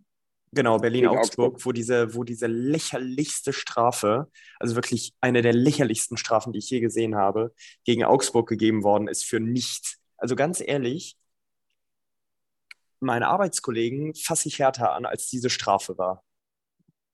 Also, das ist ja so eine Frechheit. Da gehst du in keinem Sport der Welt, gehst du für diesen Kontakt runter oder kriegst eine Karte oder sonst irgendwas. Aber der Augsburger, klar, zwei Minuten Bein stellen, was soll's, weg mit dem. In einem Spiel, das so wichtig ist, da, das muss man sich mal überlegen. Das ist ja, das ist ja nicht nur DEL-Spiel und dann verlierst es und dann hast du keine drei Punkte und der andere hat drei Punkte. Ich glaube, die Situation war damals, wenn Augsburg das Spiel gewonnen hätte, wären die bis auf oh, sechs oder drei Punkte mit zwei Spielen noch in der Hinterhand auf Berlin an den Eisbären dran gewesen, hätte also veritable Chancen gehabt, die Eisbären einzuholen. Und die wurde denen genommen, die wurde denen geraubt. Und das ist ja nicht nur äh, das, das, das, diese Tabellensituation, sondern das kann ja langfristig bedeuten, Augsburg steigt ab, Spieler kriegen keinen neuen Vertrag, Spieler kriegen irgendwie viel zu wenig Geld, müssen vielleicht sogar mit Eishockey aufhören, weil sie, keine Ahnung, Familienplanung haben. Ähm, also da hängen ja wirklich Existenzen dran, auch beim Club. Ich meine, DEL 2 Eishockey, jetzt reden wir es nicht schöner, als es ist, aber DEL 2 ist ein Schritt vorm Halbprofitum. Ich meine, Oberliga, ähm, da, da, spielen, da spielen Studenten, da, da spielen nur ganz wenige wirkliche Profis. Klar, die trainieren wie Profis, die reisen wie Profis. De facto ist es aber semi-professionell nur noch. Und das ist ein so harter Schritt. Und die, die Leute. Das kommt aber dann auch auf den Standort an. ja, natürlich. In Krefeld sieht die Welt natürlich ein bisschen anders aus als, was weiß ich, Weiden zum Beispiel dann in der DL 2, äh, in der Oberliga oder wo die gerade spielen oder Bayreuth oder weiß der Teufel wo. Nur ich, ich finde mit der, mit der, mit den möglichen Konsequenzen, die aus diesem Spiel hervorgehen, so eine Entscheidung ist eine Frechheit. Also ich, ich bin da auch bei Daniel, dass da nicht von Konsequenzen gesprochen worden ist nach dem Spiel. Sinngemäß, pfeift DEL 2, pfeift Oberliga, Nachschulungsmaßnahmen und so weiter. Das ist ein Schlag ins Gesicht für alle Augsburger. Und wer unseren Podcast mit einer gewissen Regelmäßigkeit hört, weiß, die Augsburger Fans gehen mir so auf den Sack. Dieses Rumgepöbel, jedes Mal, wenn ein Spieler angefasst wird, ist einfach komplett unprofessionell und lächerlich. Das ist echt armselig. Das geht mir richtig auf den Keks. Aber du kannst doch einen kompletten Verein nicht so verpfeifen. Wirklich nicht. Das, das geht nicht. Ich bin, also ich reg mich da gerade in Rage. Daniel, hilf mir. äh, nee, ich, ich versuche gerade emotionslos zu sein, weil ich mich schon genug geärgert habe. Ähm, aber ich bin bei dir. Ich mache es mal kurz und schmerzlos und übergebe den Ball weiter an Milan. Ich möchte jetzt gar nicht in diese Schiedsrichter-Vibes einstimmen. Das ist für mich tatsächlich, weil Milan das eingangs sagte, abgeschlossen gerade. Ich versuche mich wieder auf ein ruhiges Fahrwasser, was die Schiedsrichter eingeht, zu bewegen. ähm, ja, was soll ich sagen? Ähm, ich versuche es einfach mal auf äh, Herrn Gofmann zu beschränken, weil das war ja nicht das erste oder das einzige, was er sich da geschossen hat. Da war ja ein paar Tage vorher diese Geschichte in Iserlohn mit dem ähm, Tor, das keins war, was, was er und ähm, Benjamin Hoppe gegeben haben nach Videobeweis, wo Benjamin Hoppe sich dann auch äh, bei Magenta Sport zugeäußert hat, wo, wo, ja, wie auch immer, aus irgendwelchen Gründen, die sich da haben täuschen lassen von der Wahrnehmung am, am Video. Und ähm, nee, er hat ja ganz Meinung, gesagt, wir haben uns was eingeredet. Wir ja. haben was eingeredet, was wir dann sehen wollten, was wir aber dem Weiten gar nicht sehen können. So nach dem Motto hat er es ja gesagt. Das fand ich auch ganz spannend. Wir haben uns das eingeredet. Nach an, anderen Worten, wir haben uns ein Tor eingeredet. Ja. Und ähm, ähm, dann gab es, glaube ich, auch letzte Woche in Köln gegen Bietigheim auch nochmal eine Szene irgendwie. Da hat er eine Strafe gegen Bietigheim angezeigt. Aber bei Bietigheimer Scheibenbesitz nicht abgepfiffen, sondern erst abgepfiffen, als Bietigheim ein Tor geschossen hat. Gegen Schwenning war es. Oder war Schwenning? Da war Schwenning, mhm, ja. Schwenning. Irgendwas da, ja. irgendwas da unten, Baden-Württemberg, Schwaben, Schwarzwald, die Ecke. Ähm, war ja, aber in Köln das Spiel. Genau, das Spiel in Köln unter der Woche jetzt. Mhm, genau. Ja, und ähm, ja, ich finde, der Mann, der braucht einfach mal irgendwie eine Woche, fünf, vier, drei, vier, fünf, sechs Spiele Zwangspause, damit er einfach, einfach auch um ihn zu schützen und ihn aus der Schusslinie zu nehmen. Und dass man das nicht tut, ich glaube, er hat heute äh, wieder gepfiffen, ich glaube, wieder in Berlin. Mhm. Ähm, schwierig, muss ich sagen. Ganz abgesehen davon, dass ich persönlich der Meinung bin, dass das Spiel in Iserlohn hätte wiederholt werden müssen. Aber das ist meine ganz persönliche Meinung. Milan, äh, grundsätzlich nicht falsch. Das Problem ist, dann schaffst du einen Präzedenzfall. Wenn du, wenn du ein Spiel deswegen wiederholen lässt, dann kann es sein, dass du zwei, drei Spieler hast in der Saison, die wiederholt werden müssen. Und dann öffnest du dem ganzen Tür und Tor. Also, wieso sollte Fairness, zwei Fairness, Fairness halber ja, aber dann, dann geht's los, weil dann wollen alle möglichen Vereine, dass alle möglichen Spiele wiederholt werden. Das finde ich gefährlich. Das finde ich gefährlich. Ähm, aber wieso solltest du ähm, so viele Wiederholungsspiele haben wollen, wenn, es, wenn du es ganz klar definierst, dass es einfach, dass es wirklich nur darum geht, eine Situation wo trotz Videobeweisstudium ein Tor gegeben wurde, ähm, wofür es im Video keinen Nachweis gibt, dass es ein Tor war. Ja, es geht ja noch ja, so für eine Spielwiederholung. Ja, aber das würde mir für eine Spielwiederholung nicht reichen, weil da ist ja auch schon, also in dem Spiel war das ja das, war der Anschlusstreffer, meine ich. Ne? Das war das 2-3. Ja.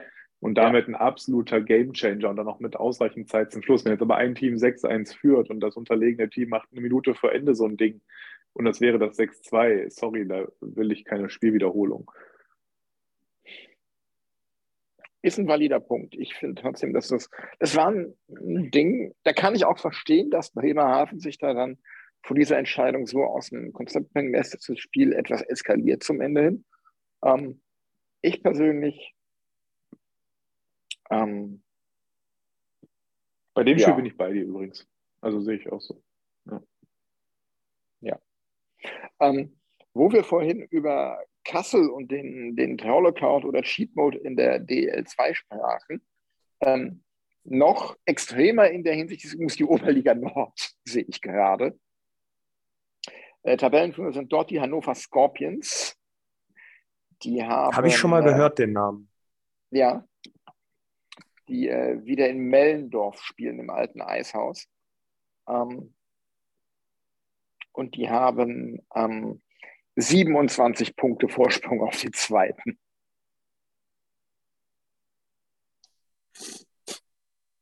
Und das sind die Zilburg Trappers, sehe ich gerade, ja, genau. Ja, eigenes Höschen. Ganz enges Höschen und haben eine Tordifferenz von 246 zu 91. 39 von 43 Spielen gewonnen. Das ist echt. Ja. Ja. Ähm, gut, Schiedsrichter haben wir, DEG haben wir ganz ausführlich besprochen. Ähm, Da sind wir übrigens eben so ein bisschen schnell weggekommen. Ne? Wir waren ja eigentlich bei der Diskussion Hane äh, hier Ja. und generell Torhüter und dann waren wir auf einmal ja durch meinen Einwurf, bin ich auch selber schuld, wo ich sagte, mit Bietigheim hier, dem Spruch von Daniel Weiß, sind wir jetzt ja in diese andere Ecke gekommen. Ähm, worauf ich eben noch gerne hinaus wollte, war äh, dieser Umbruch jetzt auf der Torhüterposition, der sich da scheinbar vollzieht, dass wir tendenziell aufgrund der Situation mittelfristig wieder mit einem Ausländer immer auch planen auf der Stelle ähm, erwarte ich schon in diesem Sommer, dass die DEG ein Stück weit ein durchaus auch neues Gesicht bekommt an vielen Stellen. Ne? Durch die Abgänge ist ja ein gewisser Handlungsdruck da. Ich meine, man weiß es nicht, wer schon wieder unterschrieben hat und vielleicht da auch schon Lücken auffüllt und vielleicht schläft Nicky Mon schon viel beruhigter als wir, weil er weiß, ich habe da schon ein, zwei Kaliber wieder geholt, können alle ruhig schlafen. Ähm, man hört irgendwie Gerüchte, habe ich von Akta gehört oder so, aber keine Ahnung. Ähm, ja, äh, ich frage mich halt, wo, also da bin ich so ein bisschen bei dir, Milan, was du eben sagtest, mit dem Thema, wir haben kundgegeben, wir wollen in der Top 6 uns etablieren.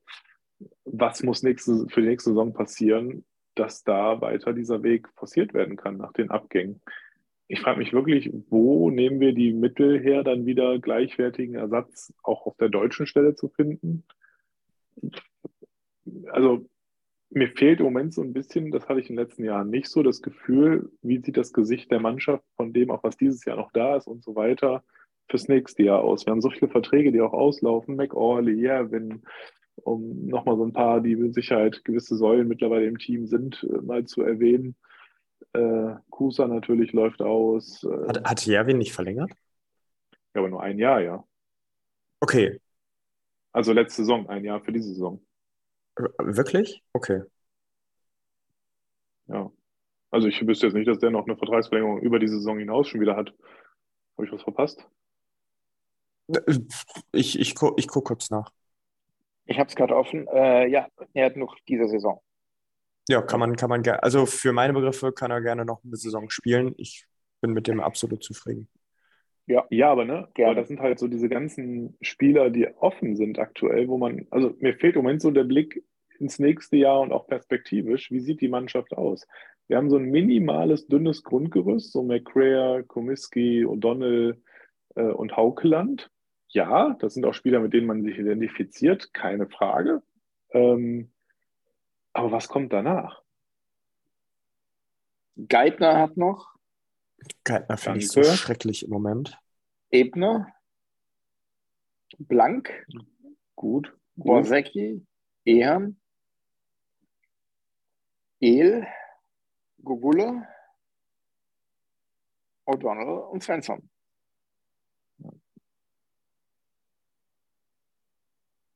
Also Verteidigung haben wir drei, die schon mal da sind. Ah, wobei Ja, also ich ich halt bei, bei. Kai Kaminski immer noch das Fragezeichen sehe, inwieweit er nach dieser schweren Verletzung ähm, da anknüpfen kann.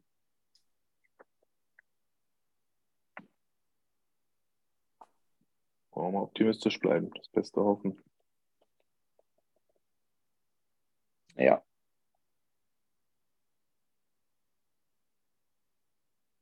Apropos schwere Verletzung, Achillessehne.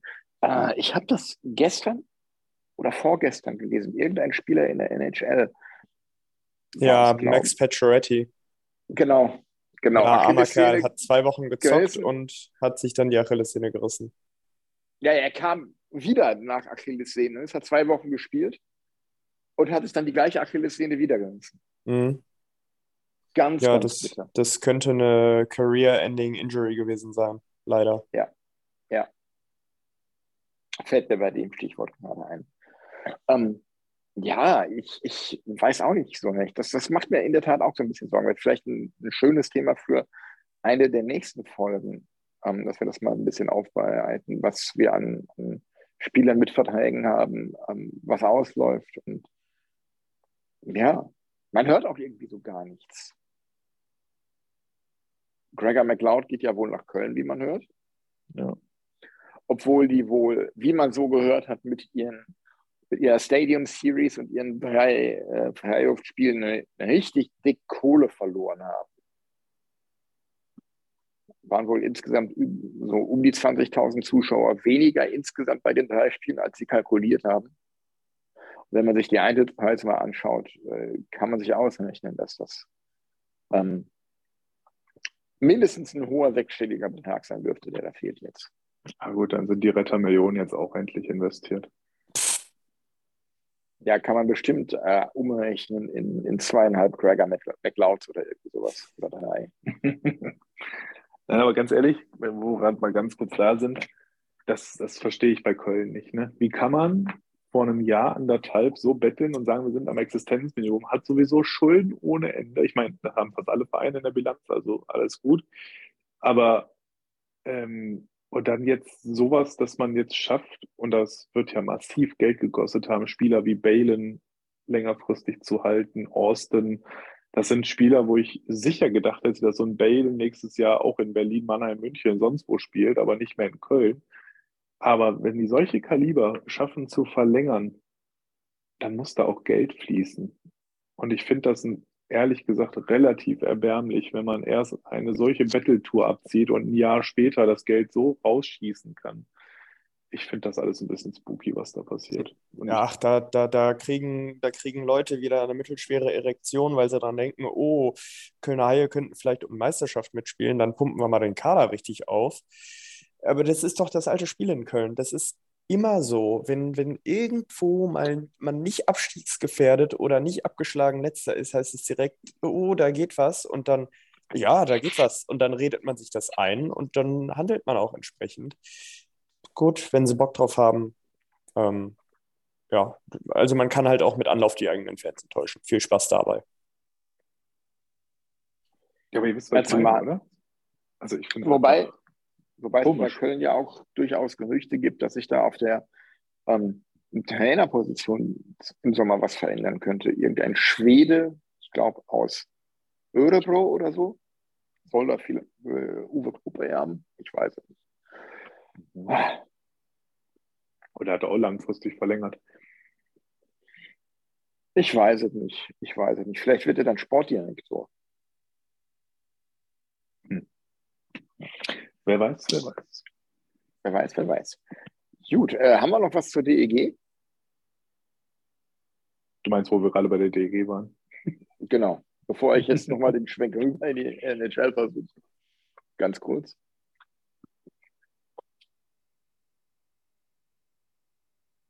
Äh, ist die Frage noch.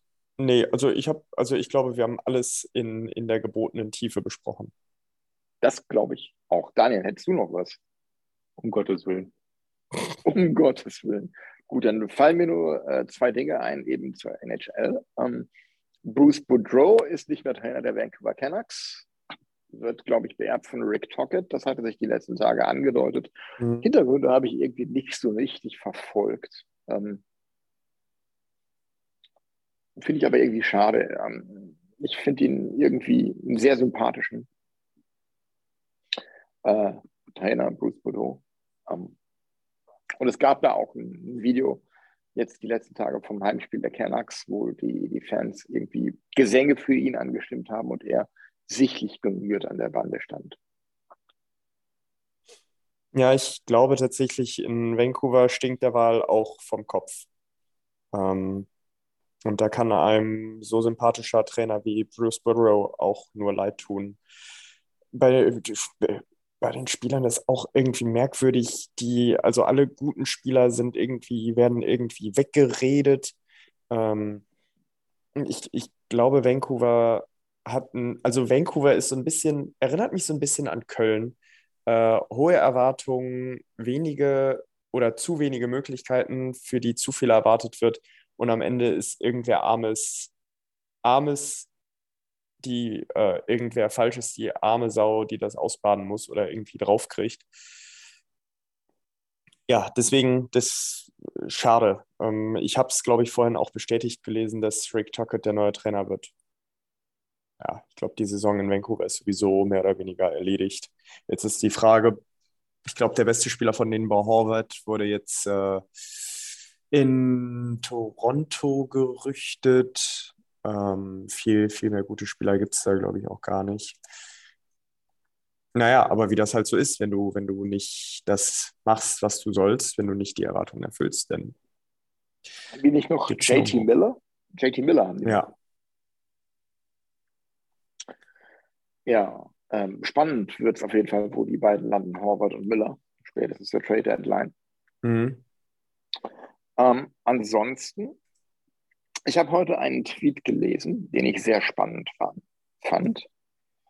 Ähm, und zwar ging es darum, ähm, von einem amerikanischen Podcast über Eishockey, ging es um die Frage, warum die NHL im Vergleich zu anderen, zu den anderen großen amerikanischen Sportligen, also äh, vorwiegend NBA und NFL, ähm, so marketingmäßig auf verlorenen Posten steht. Und die Aussage, die ich gelesen habe, war im Grunde, dass es daran liegt, dass Eishockeyspieler, zumindest die, die echte Stars sind auf dem Eis, an sich eher ruhige und bescheidene Charaktere sind, die eigentlich nur Eishockey spielen wollen und ansonsten möglichst wenig im Rampenlicht stehen wollen.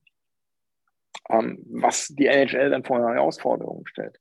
Und äh, da wurde Greg Wyszynski, dieser ähm, Journalist und Buchautor, zitiert mit der Aussage, wenn man die, Person, die Persönlichkeit von Matthew Kaczak in Conor McDavid stecken würde, dann hätte man einen Charles Barkley des Eishockeys, einen echten Superstar.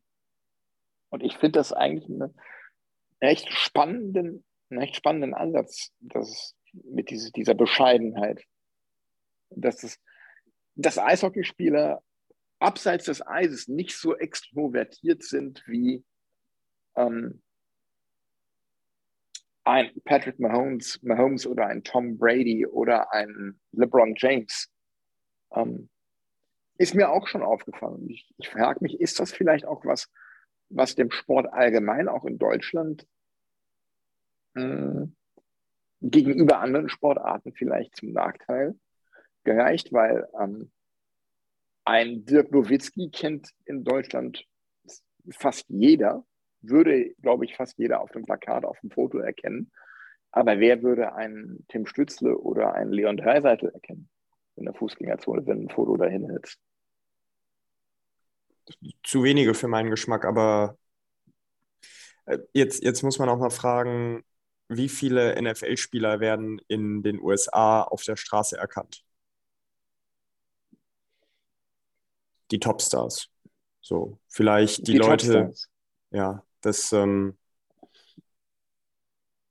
das ist, ja. glaube ich, ähnlich. Du hast auch in der NFL wenige, wenige Gesichter der Liga. Das sind meistens die, die Quarterbacks die lang genug in der Liga sind, irgendwie über fünf bis zehn Jahre entsprechende Erfolge feiern das ist, ähm, das ist ganz normal. Also da mache ich mir jetzt wenig, wenig Gedanken drüber.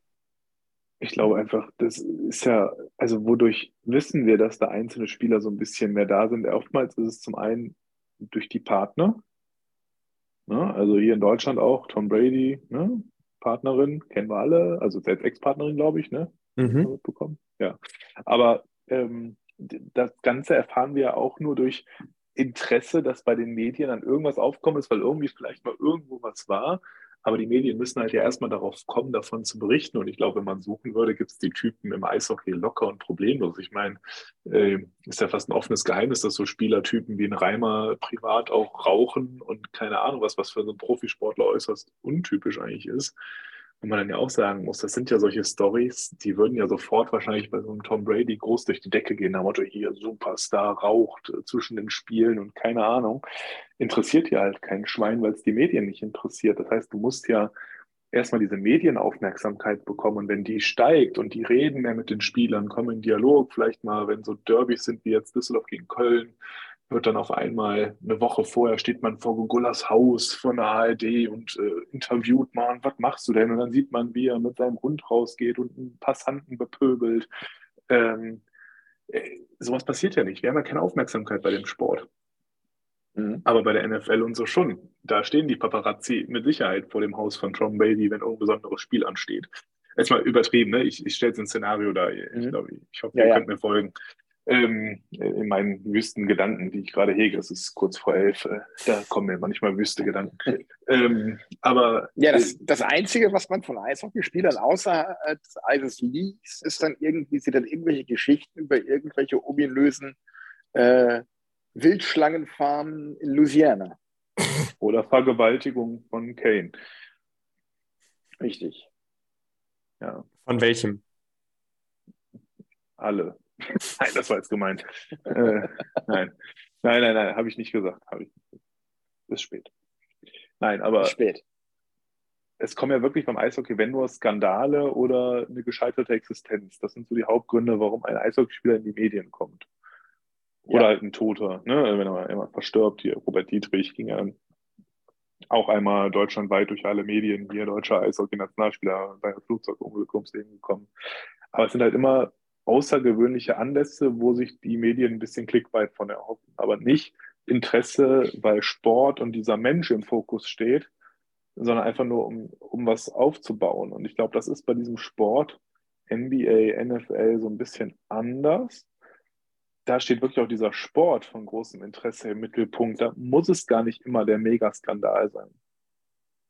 Also, so ist zumindest mein Empfinden. Kann völlig falsch sein, aber das ist so mein persönliches Gefühl. Und ähm, ja, ich glaube, wir müssen einfach endlich schaffen, dass wir Live-Spiele in öffentlichen Rechtlichen haben, auch von der Liga. Ja, muss einfach mal so ein Derby wie am Freitag, schön freitags, äh, meinetwegen, dann, dann zieht man es halt mal vor oder legt es halt mal auf den Samstagmittag. Ist mir scheißegal, wenn sie sagen, sie wollen nicht in die Primetime so ein DL-Live-Spiel zeigen. Ja, muss man es halt mal auf den Samstag 18 Uhr legen oder so. Ja. Da werden bestimmt genug und dann spielst du es halt mal da. Ne? Da muss man vielleicht auch ein bisschen flexibler agieren als Liga. Ähm, aber ich, wir müssen es schaffen, endlich präsenter zu werden mit dem Thema Eishockey. Ja. Und dann wird sich das auch ja. verändern. Ja, da fällt mir noch eine Sache zu ein, wo wir vorhin über die Kölner Haie und ihre Teilluftspiele sprachen. In den beiden Teilluftspielen gegen äh, Bremerhaven und Augsburg hatten sie in Summe ähm, knapp 29.000 Zuschauer. Ähm, Mitte Dezember waren äh, Freiluftspiele in Hannover im Stadion von Hannover 96. Da haben die Scorpions gegen die Indians gespielt vor 35.000 Zuschauern. Ja gut, aber das für, ist natürlich für ein auch Oberligaspiel. Ja, aber man muss ja. auch dazu sagen, man muss auch dazu sagen, die Veranstalter haben sich da richtig was an, an Gedanken gemacht für ein Rahmenprogramm. Es gab irgendwie ein Promi-Spiel mit irgendeiner Promi-Mannschaft von Per Mertesacker.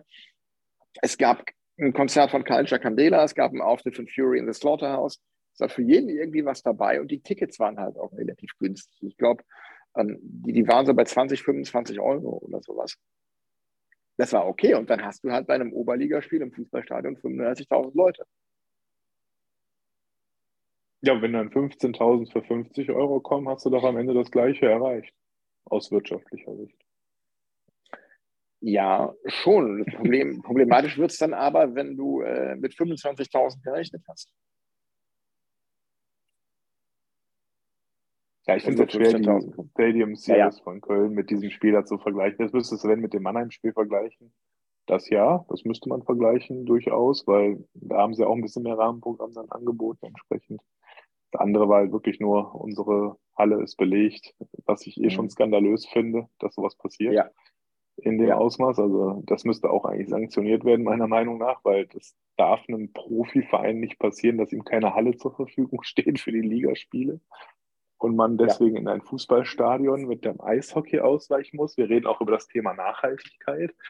Äh, da redet die DL ganz groß viertes Drittel und Nachhaltigkeit und gleichzeitig spielt in der Saison ein Team zwei völlig überflüssige Spiele Open Air in einem Fußballstadion, wo man weiß, dass Eis jetzt nicht gerade von Natur aus in Köln auf dem Rasen entsteht. Ähm, Der eine Schwierig. oder andere Kölner ist so überrascht an der Stelle.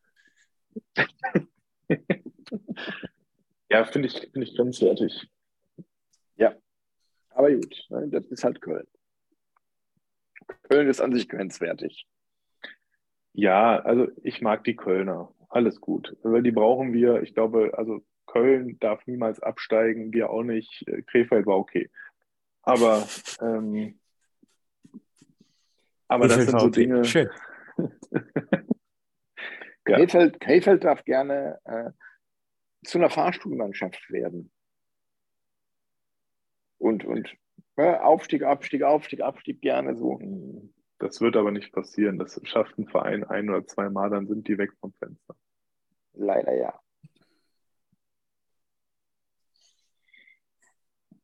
Gut, dann, ich glaube, haben wir es für den Moment. Die, die, die äh, Andres ultimative Lobhudelei auf äh, Jim Montgomery sparen wir uns auch für die nächste NHL-Folge, würde ich sagen. Äh, Ja, finde ich okay. Ich möchte hier, ich bin, ich bin hier sowieso, das ist als Bruins-Fan gerade schwer, auf dem Teppich zu bleiben und äh, Demut zu üben. Äh, deswegen, ja, ich möchte da auch nichts jinxen, verhexen, irgendwie, indem ich mich jetzt zu sehr freue oder zu sehr lobe. Nächste Spiel ist immer das Schwierigste. Eishockey dauert 60 Minuten, äh, Puck muss ins Eckige und äh, am Ende kackt die Ente und wenn der Schneespiel schmilzt, siehst du, wo die Kacke liegt. Also das habe ich ja noch nie verstanden. Das habe ich ja noch nie verstanden. Ne? Was? Warum sagt man, der Puck muss ins Eckige? Das Eishockeytor ist nicht eckig. Ja, doch, von der, von der Abmessung von, von Latte und Torpfosten, ja. Darum geht es ja. Aber es ist nicht eckig. Ein Fußballtor so gesehen auch nicht. Doch. Fußballtor hat 100% oben ein, also der, der 90-Grad-Winkel zwischen Pfosten und Latte ist ja quasi gegeben. Klar ist der Pfosten und Latte rund, da bin ich bei dir. Aber trotz allem ist es noch was anderes als beim Eishockey, wo wirklich das Rund ist der Knick. Mhm, mhm. Da fehlt die Ecke. Das Türchen mit der Ecke, der Ecke mit was drin. Also Ja, für mich äh, muss das Runde ins Runde beim Eishockey. Okay. Ähm, ja, liebe Grammatik. Ins eckig, äh, Grammatik. ins eckig, gemeint, ins eckig gemessene Runde. So. Und damit haben wir unseren Sendungstitel. Ins eckig gelesene Runde. Ja. Ah, Sorry, es ist wirklich sehr spät. Es ist Ja. sehr spät, ja. Ja, Enten fliegen zusammen noch, um äh, Andres äh, Spruch, Sprichwörter zu vervollständigen. Berühmte letzte Worte. Ähm, die letzten mögen die ersten sein. Daniel, bitte. Äh, ja, gute Nacht. André, Ja, liebe Zuhörer, danke für eure Zeit und Geduld. Danke fürs Zuhören. Bis zum nächsten Mal. Bleibt alle gesund. Auch ihr, Daniel, Milan, bleibt gerne gesund. Und dann hören wir uns bald wieder. ja, auch von mir vielen Dank fürs Zuhören. Äh, empfehlt uns weiter. Ihr wisst, wie ihr uns erreicht. Ich mache jetzt keinen, keine Werbung mehr für unsere sozialen Medien. Ähm, bleibt gesund und äh, hoffentlich sehen wir uns alle am Mittwochabend im Heimspiel gegen, äh, gegen wen geht's? Bremerhaven. Keine noch. Bremerhaven. Genau. Gegen Fischtown. Alles klar. Ähm, danke, André. Danke, Daniel. Gute Nacht. Und äh, wie immer, Hegel Hegel.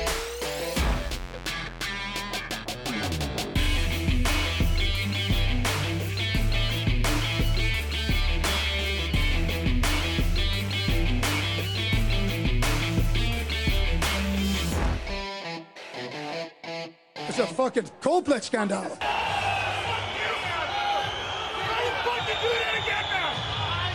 fucking cut you to pieces!